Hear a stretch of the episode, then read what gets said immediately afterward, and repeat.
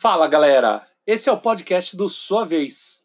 Aqui você vai poder ouvir entrevistas incríveis com os melhores designers de jogos de tabuleiro que estão fazendo os melhores jogos no Brasil e no mundo. Processo de criação, dicas, experiências, histórias e muito mais você só vai ver por aqui. Caso você queira ter uma experiência mais completa, você também pode acessar o canal do Sua Vez Jogos no YouTube e assistir a versão em vídeo se você preferir, tá bom?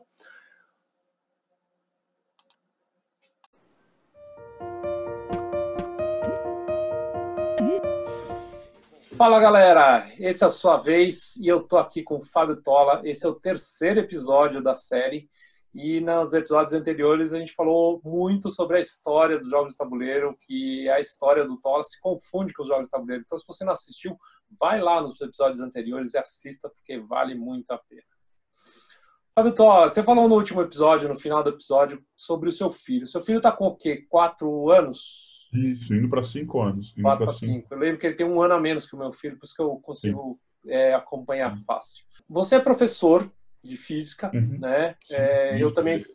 É, e a, a, gente se conheceu, na verdade, por causa disso, né? Porque você é professor, eu era professor, você tá, eu, tava, eu comecei a postar nas redes sociais que eu fazia um trabalho com jogos tabuleiro e me aparece um e-mail do Tola lá para o alemão e para mim, contando desse trabalho já é, super sênior que você fazia já com. Eu estava começando a fazer brincadeiras de design com os alunos e você já tinha vários passos e, e acho que foi aí que a gente se conectou, né? Foi muito legal. E, mas aí eu queria saber, então, é, o que que você tem visto de coisas legais de jogos de tabuleiro com educação e o que você acredita no poder desses jogos como ferramenta de educação? Que eu voltei para o Brasil e deixei a Ludus, uh, eu não conseguia renda suficiente só trabalhando com jogos, né? Na época eu, tava, eu fazia consultoria para jogos sérios, né? Tive, sei lá, 30 jogos sérios publicados, a gente fazia muita coisa muito rápido, então e precisava de muita ferramenta de game design, né? Tive um monte de parceiros legais, né? foi aí que eu comecei a trabalhar mais com o Vince, por exemplo, né? Atendendo o cliente, fazendo o jogo e tem que entregar o jogo em uma tarde, a ideia do jogo numa tarde, fazendo essas coisas malucas.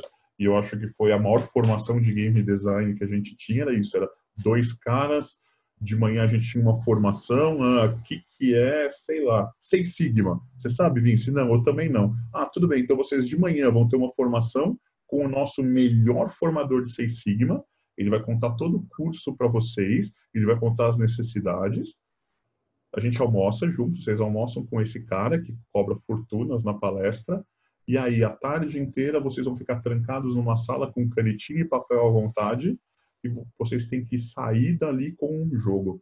Né? O jogo não tem que estar tá pronto, acabado, porque eles, na firma, na verdade, eles tinham game designers internos, mas eles eram o pessoal mais estagiário, mais novato, então eles não tinham muito know-how para começar. Mas eles queriam ter uma coisa já sólida para construir porque depois a gente só voltava para playtestar. Eu passava a noite antes sem dormir, porque a gente não sabia do que, que a gente ia fazer. A gente fez seis jogos assim. E, e, naquele, naquele, naquela adrenalina do meu, eu tenho até as 5 e meia, 6 horas, porque vai estar vindo a equipe aqui para ver o que, que a gente fez, né? E, e, eu e o Vince, a gente se complementava muito bem, então era literalmente aula de game design, né? Aula de improvisa aí nos 30 e faz a gincana, e aí numa semana era 6 Sigma, na outra semana era CIPA. Né? Ah, a gente quer fazer um jogo de CIPA. Né? Disse, Vince, eu nunca trabalhei numa empresa. O que, que é CIPA? Eu também não, né? E ridículo, assim, dois patetas, né? Mas, dois patetas, então, eu, mas eu imagino que saia jogo bom no final, né? Ah, meu, eh, saía jogo engraçado, jogo legal, né? O, o Vince é a pessoa mais maluca com quem eu já trabalhei fora da caixa, de pensamento fora da caixa, assim. Então ele tinha tiradas geniais, né? A gente falava, não, estamos trabalhando numa fábrica de papel. E aí, Vince, que problemas que a gente pode colocar na fábrica de papel? Eu não sei, eu também não. Ah, mas é só um framework, tanto faz. Põe aí ataque de zumbi, então. Põe aí ataque de zumbi, né? E aí a cara dos executivos, quando eles desciam, a gente falava, ah, o que, que tem na fábrica de papel? Tem fogo e tem ataque de zumbi. Eu vi com o jeito dele falando, e tem ataque de zumbi. Né? E os executivos olhavam, davam uma risada assim, né? Não, é o frame, depois vocês trocam os problemas, tudo, né? Beleza. Então, eu, eu, sempre tive essa coisa de fazer muito jogo sério, né? Na época que eu te conheci, eu estava nessa pegada muito grande de fazer coisa de jogo muito sério, tá produzindo muito jogo muito rápido e ao mesmo tempo dando aula num contexto completamente diferente, os dois mundos não se cruzavam, né?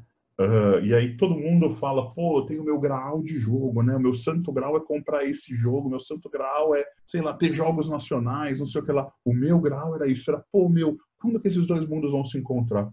Né? Será que eu vou conseguir sentar um dia e vou começar a fazer jogo sério para valer mesmo e educativo sem ser educativo, né? É essa coisa do jogo que não ele é feito com a intencionalidade de ensinar algo, né? Então ele tem essa intenção, mas ele não tem a cara de ter essa intenção, né? Para o menino não parar e falar, opa, mas esse jogo está querendo me ensinar algo. Ah, esse jogo não é bom, eu tô fora, eu quero me divertir. Isso né? aconteceu?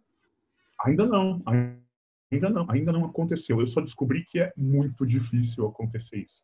Né? É muito é louco, muito... né? Eu falo muito, eu chamo isso de prancheta no museu, porque é hum. aquela coisa de quando você vai.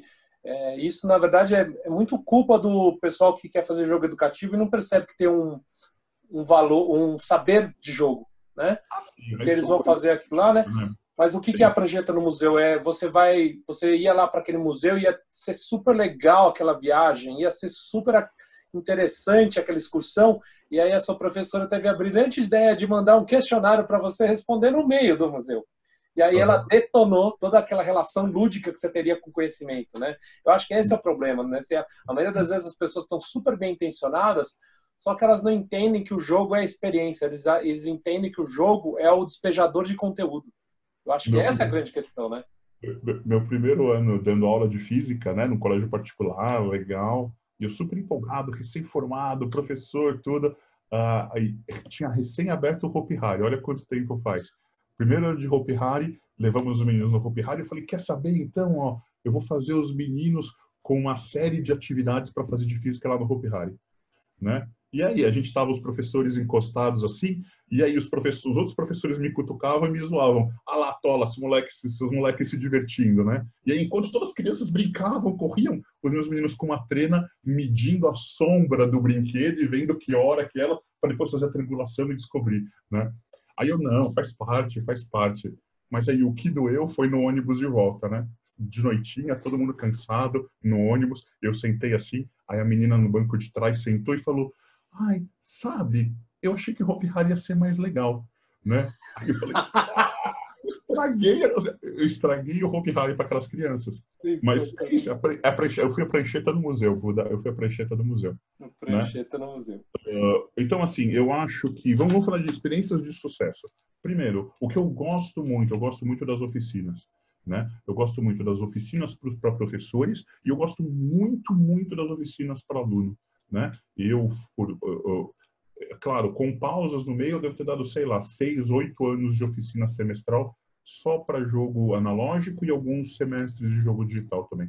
Eu gosto muito de empoderar os meninos para criar seus próprios jogos e, mais importante ainda, de empoderar os professores para criar seus próprios jogos. Porque o, o jogo educativo, esse jogo de tabuleiro que a gente sonha, que é nosso grau, talvez ele não exista, por quê? Porque cada professor tem a sua necessidade super específica.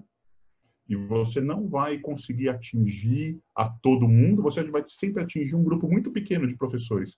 E aí não vira um produto, isso é um grupo muito pequeno. Você precisa fazer o quê? Você precisa formar o professor, ou para ele saber ajustar os jogos comerciais para a dinâmica dele, para o que ele tem na sala de aula, para o que ele tem disponível para trabalhar, ou você forma ele para criar seus próprios jogos para a necessidade super específica que ele tem. É, ontem a gente acabou a nossa oficina, né? Foi a fala que eu tive que é, a gente tem uma série de jogos comerciais que a gente consegue utilizar, mas é muito difícil dar o um match exato daquilo que a gente quer, né? Porque a gente está com uma ideia de necessidades super específicas e aí assim, ou você vai dar uma forçada de barra muito forte, ou então aquilo lá vai, aquela relação que você vai estabelecer com o conteúdo vai ficar muito tênue, né? E aí realmente tem essa dificuldade mesmo. É isso aí. E o, o, os tempos da educação são muito diferentes né, do que o tempo do mercado, do que o tempo de qualquer coisa. Educação é uma coisa difícil de se mexer, né, leva muitos e muitos anos. Então, eu acho que a gente, nesses últimos cinco anos, está fazendo um passo muito importante, que é o quê? Que é o de formação de professores, né? Da mesma forma que agora, que a gente está nesse ensino à distância, todas as escolas estão em ensino à distância, a, quantidade de professores que está se formando de forma diferente, né, que está repensando o seu jeito de dar aula por conta de ensino à distância, a escola nunca mais vai ser a mesma. Né? A gente tem essa, essa certeza absoluta que a escola não vai voltar a mesma por conta, da, da, claro, das situações de convívio social, mas esses professores não vão voltar os mesmos. Mas é né? muito louco, Eles né? Vão... Porque toda essa mudança, ela não depende só dos professores, né? depende do, da comunidade, depende do, do da diretoria, de, enfim, tem uma série de stakeholders aí na história, né? Que são difíceis de você mudar, né? Então, assim, a gente tem um, tem um trabalho que eu desenvolvo lá na, na Avenues, que é justamente um PBL, é Project, Project Based Learning, onde começa com o jogo tabuleiro, eles têm que desenvolver um jogo tabuleiro, então a gente faz toda a formação inicial deles para que eles possam seguir. Mas eu vejo que isso tem uma série de resistências de pais também, que às vezes não entendem direito. Então, é, é, eles armaram de uma maneira muito legal, porque no final eles fazem uma apresentação do seu jogo de tabuleiro para os pais, e aí os pais começam a entender o que, que tem de tudo que foi conteúdo que foi foi aprendido naquela história, né? Então, assim, eles ainda têm aquela necessidade de ter um conteúdo muito pesado, várias coisas, e aí é isso que é tão difícil de mudar, né? Mas eu acho que sim, acho que a gente está no caminho certo e essa diversidade é o caminho, né? Para a gente começar. É isso, e, e, e, no fundo é isso mesmo. Os tempos são, não é uma mudança que acontece de um ano para o outro, de cinco anos. É, as coisas são muito maiores, né? Então, eu acredito que vai permear cada vez mais, vão aparecer cada vez mais não soluções prontas, mas mudanças de metodologia que lembrem o jogo, né? Uh, a gamificação veio, talvez já tenha até ido embora, a gamificação veio, não ficou, para muitos foi embora, talvez ficou um pouco da ludificação, né? Mas, uh, de novo, ela mudou cabeça, ela mexeu com cabeças, né? Ela mostrou coisas boas e coisas ruins que dá para se fazer com o, o framework dos jogos. É, você fala de avenues, eu falo da Quest to Learn, né? Não sei se o quanto você estudou, conheceu a Quest to Learn, né? Que é aquela escola. Eu lembro que você me mostrou. Eu lembro que você me mostrou algumas vezes isso. Tá, então, é, eles estão. Eu, eu, tive a oportunidade de conversar com o pessoal logo no segundo ano, né? Ela é uma, ela é em Nova York, ela é uma charter school. Então, a charter school, na verdade, é o que? Ela é basicamente uma escola pública, mas que recebe financiamento de empresas privadas né? Então, Xerox, Microsoft, todo mundo querendo fazer uma escola, o nome da escola, o nome da escola é diferente, já é Quest to Learn, né? Que é, e, e ela era totalmente baseada em jogos, né? Para o Fundamental 2. Então, começava lá pelo sexto, sétimo e até o nono, décimo deles, né? Só com o curso só com jogos. Então você tinha uma a equipe era uma mistura de professores especialistas, game designers e pessoal de tecnologia educacional né? Porque não só é, digital, mas analógico, tinha que ter de tudo ali. Uh, dez anos depois de Quest Learning, vale ver as pesquisas, na, a, a, escola não teve uma não teve um desempenho incrível, ela ficou muito na média naquelas aferições, naquelas coisas que eles fazem. Desempenho foi bem, né? E por que que você acha que foi isso? Né? Porque uh, o jogo não vai ensinar você a preencher os formulários e responder as perguntas certas no quadradinho, né? Ela pode não ter sido a escola que deu a melhor nota para os meninos, mas garanto que foi a escola mais divertida e mais interessante que aqueles meninos tiveram. E muito provavelmente, se a gente tivesse né? é, outros tipos de avaliação, por exemplo, um PISA sendo aplicado, que não fossem provas mais tradicionais, eles teriam ido melhor. Com certeza, né? Para mim, ela ter empatado numa, numa avaliação convencional mostra que funcionou super bem, porque eles empataram numa, numa avaliação convencional, né? Mas é, aquela escola não estava preparando eles para fazer uma avaliação convencional, né? Ela estava preparando eles para construírem jogos, interagirem, fazerem mil outras coisas. É uma pena porque nos dois primeiros anos eles abriam o conteúdo deles né? E aí depois eles fecharam. E aí eles não mostram mais o conteúdo deles, é top secreto. Mas olha só, Buda, olha só a primeira atividade que eles faziam, por exemplo, que maluca que era. Eles tinham um deck Monte Sua Escola. Né? Um deck de cartas que era Monte Sua Escola. E aí o aluno, o deck tinha partes com vários aspectos escolares. Então o aluno, escolhendo as cartas do deck, ele montava uma mão de cartas que falava a escola que ele quer. Só que aí ele tinha que apresentar para os outros a escola que ele quer, e aí uh, cada carta mostrava a vantagem e as desvantagens. Né? Então, os meninos, na primeira semana de aula, montavam uma mão e entendiam que, primeiro, cada um quer uma escola completamente diferente. E, segundo, a escola que ele quer daquele jeito tem uma série de diferenças, de desvantagens. Né? Então, eles faziam uma dinâmica muito legal com esse deck de escola. Então, assim, é, as coisas que eles fizeram ali, e isso, pô, os meninos entrando no Fundamental 2, né? As coisas que eles faziam ali, geniais, uma equipe maravilhosa, né? Muita coisa fechada, assim. Eu não sei como está agora. Faz um tempo já que eu não ouço deles.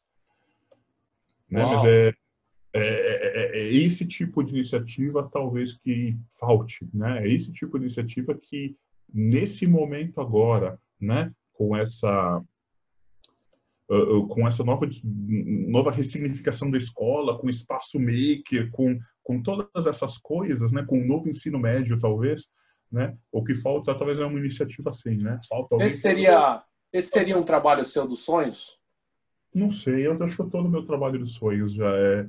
Eu, eu, sempre estou no meu trabalho dos sonhos, eu sempre estou muito satisfeito, né? Eu, eu, eu sou sortudo pra caramba, né? Ou me contento com pouco, mas é, de novo, você já conheceu um terço da minha equipe, né? Você entrevistou o Jordi, que trabalha comigo, que é um cara que eu admiro muitíssimo, assim, é, é, é, é, é, o sangue novo, é a ingenuidade, a genialidade, né? Então trabalhar com ele é muito legal porque você vê ideias absurdas assim, falando caramba, que genial, né? É, é, é isso, é, é, incrível, muito, muito ideias legais, mas por outro lado, a inocência, né? Ele vem me mostrar uma coisa, eu falo, pô, Jordi, isso é legal pra caramba, né? É, mas você vai fazer diferente do que o Robô Rally? Aí ele vira para mim e fala, o que, que é Robô Rally, Tola? né? Aí falou, é sério, né? Você nunca jogou nenhum jogo de programar movimento? Ele, não. Quer né? dizer, ele cria uma mecânica nova, mas que na verdade já existe.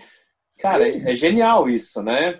Exatamente, né? Ele, ele, caminhando para essas coisas, né? De um lado tem o Jordi, aí no, no outro extremo, literalmente, é senta de um lado, senta do outro, né? Aí senta do outro lado tem o Fel.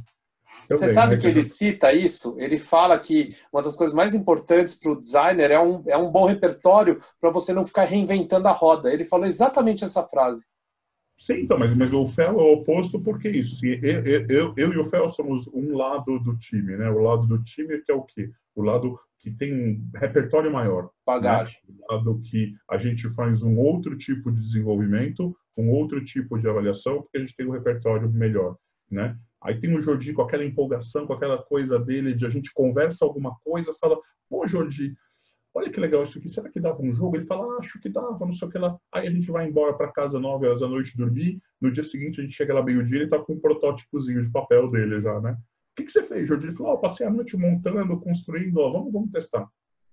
Né? E aí você tem o sangue novo. E aí, no outro extremo, né, tem os, uh, os unsung heroes, né, os heróis que ninguém conta, que são os meninos que fazem o desenvolvimento mais fino. O Léo, o Japa, que uh, trabalham muito com essa coisa de jogador profissional, né? Jogador de Magic muito bom, jogador de uh, Hearthstone, dessas coisas digitais muito, muito Profundidade. Profundidade. Profundidade mil, né? Assim, então são caras que são peritos em olhar Max Min, assim, quebrar jogo, né? É, o superpoder dos dois é basicamente assim: você explica as regras de um jogo para eles, dá um deck de cartas, né? E falar que é, descobre para mim que poder você acha que está quebrado. E eles acertam 100% das vezes. Eles vão não sei, nunca ter jogado só de ler os poderes, eles vão falar: "Ah, isso é abusado, isso é abusado, isso aqui é inútil, isso aqui é inútil", né? Que então, incrível assim, isso. Uh, então imagina, é, é, passar, é chegar lá depois do almoço e ficar até as 9 horas da noite nesse ambiente, né? uh, trocando figurinha, cada um trabalhando nos seus jogos, né? Aí tem o, o, o Alex também, que está crescendo pra caramba, é uma, mais, mais veterano, mais experiente um pouco do que os caras, uh, super empolgado, né? Tem o Nel com as miniaturas, que a especialidade dele é, ele veio por conta dos jogos de miniaturas e pegou pesado essa coisa de desenvolvimento de jogo de tabuleiro também. Então, assim, são histórias diferentes, backgrounds diferentes, todo mundo muito amigo, muito próximo, convivendo da uma hora da tarde às nove horas da noite, jogando, trabalhando, fazendo coisa. Então, e essa diversidade, eu acho que é essa diversidade é o que mais enriquece tudo, não é? Com certeza, com certeza, porque uh, você tem você tem as pessoas que conseguem avaliar os problemas no começo, no meio e no fim, e você tem muita coisa que você complementa, né? Então todo mundo gosta dos jogos, todo mundo gosta de tudo. Nove horas da noite eu, eu não consigo, mas nove horas da noite quando acabam os trabalhos oficiais ficam jogando, né? Tem sempre um, dois, três jogos novos que querem conhecer, ficam até meia-noite, uma hora da manhã jogando, jogam uma. E aí tem engraçado o veterano, ele joga uma vez e já quer jogar outra coisa, né? O, o, o, o, o gamer mais viciado, não, não, acho que eu encontrei estratégia legal, vamos jogar de novo, quero jogar isso de novo, quero jogar mais uma vez, quero ganhar. Ele se importa em ganhar essas coisas. Nos dois, as duas coisas que eu faço agora, com escola e com uma escola também super aberta, super inovadora, que aceita qualquer coisa que eu faça, e, e, e, topa tudo e exige pra caramba. E, é dream job, né? É dream job. Né? Jordi falou a mesma coisa. Ele falou que é. Ele fala que existe uma tendência muito grande de você, quando você pega, transforma o seu hobby em trabalho, ficar chato mas ele fala que ele não sente nada disso, que ele fala que é realmente... não, é chato. Não, não, é trabalho. É do, eu discordo, eu discordo do Jordi aí. E mesmo quando eu trabalhava lá com computador, a piada é essa, é assim, é, se você é obrigado a trabalhar, para acordar cedo para ir para o seu trabalho, é trabalho. Né? Não é então, mas ele, ele fala que não sente isso. Ele fala que ele sente que absolutamente é o, o trabalho dos sonhos dele. Tá, que bom, que bom. Não, é, é trabalho dos sonhos, é legal o programa, mas ainda é trabalho. Quando eu estava lá nos Estados Unidos, eu não me incomodava de trabalhar de sábado e domingo. Né? Eu nem ligava, eu falava, não, beleza, eu vou. Então eu falava, pô, meu, domingo, ah, pô, eu queria ter ficado aqui no escritório trabalhar, fazer jogando. Agora, agora eu espero chegar o sábado e domingo para jogar as coisas que eu não consigo jogar no trabalho. Né? Então, tudo bem, eu estou jogando, mas quando você está trabalhando jogando o trabalho, você tem uma coisa muito específica, né? principalmente no design e desenvolvimento. Desenvolvimento, lembra? É a premissa do playtest. É, você te dá um brinquedo quebrado, um brinquedo que você gosta muito, mas eles vão te dar um brinquedo quebrado. E vão falar, brinca com ele aí até ficar legal. Aí você vai brincar, vai testar, vai fazer coisa. Quando o brinquedo ficou legal, eles vão arrancar o brinquedo de você e falar, oh, agora está outro brinquedo quebrado. Entendeu? Então, uh, você está jogando, mas na verdade você está fazendo o quê? Você está tentando consertar ou melhorar um brinquedo quebrado. E te dá uma queda de tesão na hora que acontece isso? Na hora que, na, justo na hora que você acerta, eles tiram e põem um outro que está quebrado? Eu, eu, eu, acho que não, porque é mais, é, é, mais ou menos ao contrário. Eu acho que, no fundo, você já está tão saturado daquele jogo, né? Porque, eh, dependendo do jogo, você vai passar seis meses trabalhando nele né? Você vai passar, puxa, tem, tem jogo que eu trabalhei um ano. Trudvang né? foi assim? Isso, Trude um ano, um ano, né? Assim, um ano inteiro, 40 horas por semana, três pessoas, eu, o Fel e o Jordi, cada um fazendo uma faceta do jogo, e metade do tempo testando, metade do tempo criando conteúdo para mostrar para os outros, outros e testar no dia seguinte. Então não, satura, né? Ao contrário. É você, sei lá, que jogo você gosta, Buda? Fala um jogo que você gosta muito. Do Galaxy Trucker. Adoro. Galaxy Trucker. Tenta jogar Galaxy Trucker por duas semanas só Galaxy, só Galaxy Trucker. Não aguento. Entendeu? Por mais quebrado que ele tem, ou por mais oportunidade que você tem para mudar, é óbvio, você não vai jogar ele o tempo todo. Né? Você vai fazer uma, duas sessões de playtest por dia. O resto é tudo o que? É tudo pensar, prototipar, né? Tem a parte manual de ficar com a guilhotina cortando coisa e montando coisa, mas você está respirando, resolvendo problema com aquele jogo né, o tempo todo. O jogo não é de sua autoria, então muitas vezes você precisa conversar com o autor, você tem que conversar com o seu chefe, você tem que apresentar o que você está mudando, né? Você tem essa responsabilidade de garantir que o jogo está incrivelmente balanceado, tudo redondo. Então, com certeza, é, é, é, dream job, né? Mas ainda é job, né? Ainda traz toda a responsabilidade, traz toda a falta de liberdade de você, né? Uh, aí o dream job seria, pô, eu quero ter a minha editora gigante e eu quero publicar o que eu quiser, né? E aí quando eu estiver cansado, eu peço para alguém me ajudar, né? Eu falo, ah, pô, cansei dessa minha ideia, que crise, né? Eu tenho uma ideia boa aqui, eu tô fazendo ela e ela não tá muito boa. Termina a ideia para mim, por favor, e eu vou pensar em outra coisa. Tá. né? Você falou do Trudvang. Você ficou surpreso com a venda dele? Ah, Vendeu pra caramba, caramba. Sim, não, mas o, o, os nossos Kickstarters sempre vão muito bem, são muito sólidos, né? É, é um pacote muito bom. Né? A empresa ela sabe fazer um pacote muito bom com miniatura, com arte, com, com tudo. Então, Você já esperava que vendesse assim, então? É, sim, sim, assim, na verdade, é, ele, ele era mais um mistério para a gente por ser uma coisa muito diferente do que se fazia normalmente, né, do que se faz normalmente. Um jogo focado em narrativa, essas coisas, mas uh, não sei, eu não, eu não lembro ter ficado nem uau, que impressionante, nem só isso, né? Eu falei, ah, legal, foi okay, foi bom, foi bom, a gente sempre quer que vá mais, né? Vá, sempre falar, dá para ir mais, dá para ir mais um pouquinho, mas não, foi tranquilo, foi bom, foi bom. A, divulgação dele foi muito boa, foi uma semana, a, a, última semana dele, na verdade, de Kickstarter, foi a semana que a gente estava na Gen Con, né? Mostrando o jogo. Então teve um frisson muito grande, porque era o jogo do Kickstarter, né? O jogo, a gente tinha um, um único cenário ali, estava mostrando a primeira aventura e não queria dar spoiler, né? Da experiência completa.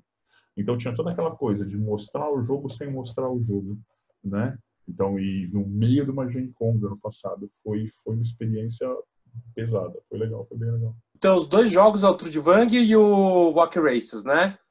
Isso, é assim, ó, a gente faz muito design, né? a gente faz muito, desculpa, desenvolvimento, e como o desenvolvimento ele acontece em estágios diferentes, tem muita coisa que você se sente designer, mesmo não dando, colocando o seu nome de designer lá, sendo desenvolvedor, né? Vou dar um exemplo para você, uh, do Fel e do Renato, o Narcos, né?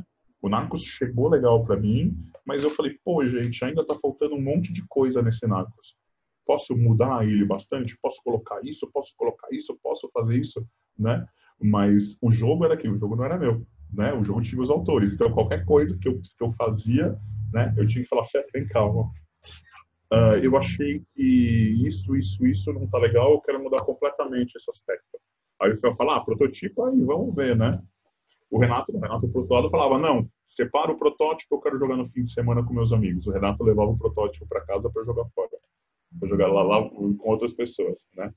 Então, eu considero muito filho meu também, nesse sentido, né? Mas por quê? Porque eu fui lá, mão na massa, e eu não fiz só o ajuste médio, o ajuste fino. Né? Eu não sou o cara do ajuste fino, eu sou o cara do comecinho, né? Eu sou o dev do comecinho. E acho que isso tem a ver com a outra pergunta. Isso é teu superpoder? Ter grandes ideias?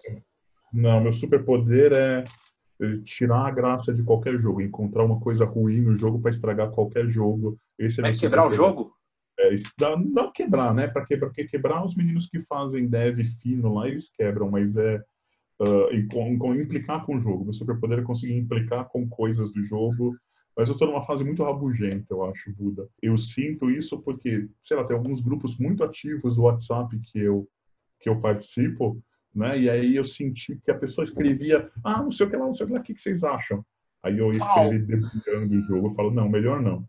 Aí dois dias depois alguém pergunta, ah, alguém acha alguma coisa disso? E eu, não, de novo eu vou debulhar. Terceira vez de novo eu vou. Eu acho que eu estou numa fase muito ranzinza, né, de, de jogo, assim. Será que é. isso tem a ver com o fato do, do enólogo começar a achar todo vinho ruim? Não sei, não sei. Eu acho que não, porque no fundo, é, por mais que eu vá reclamar dele, de, desses três jogos, por exemplo, que fizeram de exemplo, eu jamais me negaria a jogar eles. Né? Eu gosto dos jogos, eu gosto da experiência, e eu acho que aí que vem o gancho do game designer. Né? O game designer ele tem que jogar de tudo, não importa goste ou não goste, mas ele tem que jogar de tudo e entender as mecânicas, entender por que, que aquele elemento está ali.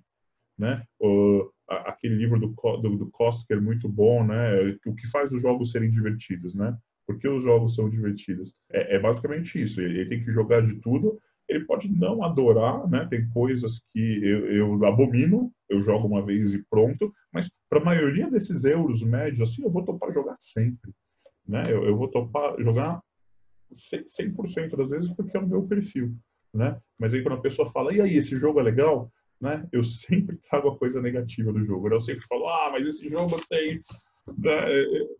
Não sei porquê, não, não sei porquê. Mas, falando sério, não sei. Acho que o meu superpoder é o superpoder de qualquer cara velho, né? Assim, a experiência. Eu, eu, eu tive essa sorte de poder jogar muita coisa muito antiga, né?